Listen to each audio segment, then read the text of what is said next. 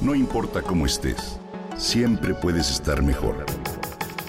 Mejor, mejor. Con Reavivadas.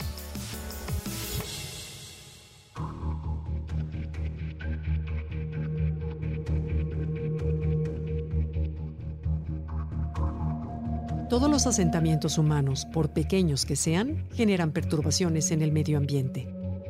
Por ello, este hecho se ha tomado como uno de los principales factores que hoy impulsan un urbanismo ecológico que busca crear ciudades más habitables, inclusivas, saludables y resilientes. Bajo este contexto, la labor de los ingenieros y los arquitectos para diseñar y construir edificaciones verdes resulta fundamental.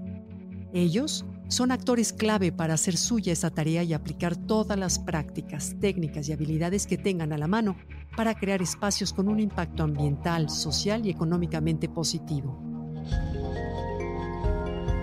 La edificación verde no solo implica planear la estructura de los inmuebles, sino también los procesos que se aplican durante todo su ciclo de vida, desde su diseño hasta su demolición.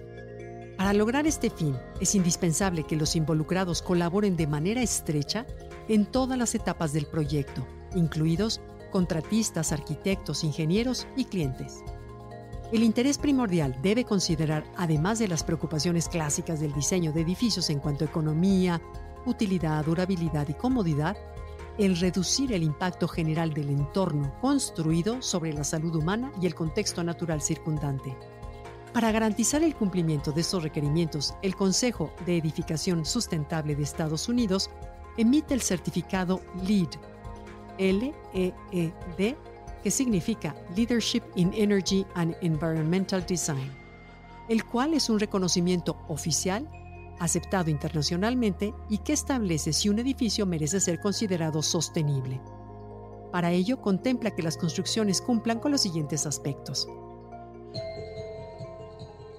Que sean lo más pequeñas posibles para lograr un uso eficiente del espacio, que aprovechen apropiadamente los recursos y minimicen el consumo de agua y energía a través de equipos solares, siembra de jardines de lluvia o azoteas verdes, que empleen tecnologías y materiales locales, renovables, sustentables y no tóxicos, como la madera certificada, el bambú, la piedra o los metales reciclados Aumenta la eficiencia energética al generar, por ejemplo, energías limpias en sitio.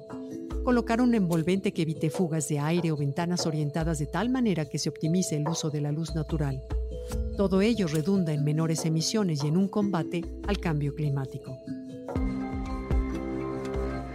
Que mejoren la calidad del espacio interior, como la limpieza del aire, el control de la temperatura y el ruido, condiciones que favorecen la salud y la productividad de sus ocupantes, que reduzcan la huella hídrica mediante sistemas que permiten la recarga de mantos subterráneos, así como el reuso, el tratamiento y el ahorro de la agua, que minimicen los residuos generados y promuevan prácticas para su acopio, reciclaje y compostaje.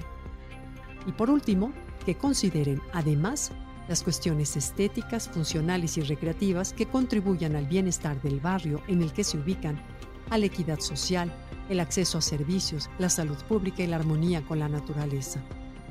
Así que aplicar todos estos principios requiere una buena dosis de ingenio, creatividad e innovación, cualidades que ya se han demostrado en numerosas construcciones a lo largo y ancho del mundo, ya que sin duda las edificaciones verdes contribuyen a que la vida en las ciudades y en el planeta sea cada vez mejor.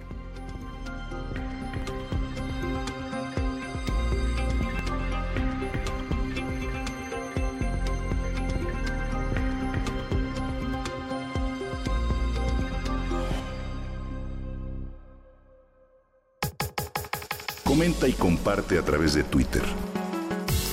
No importa cómo estés, siempre puedes estar mejor. Mejor, mejor, mejor. Con Gaby Vargas.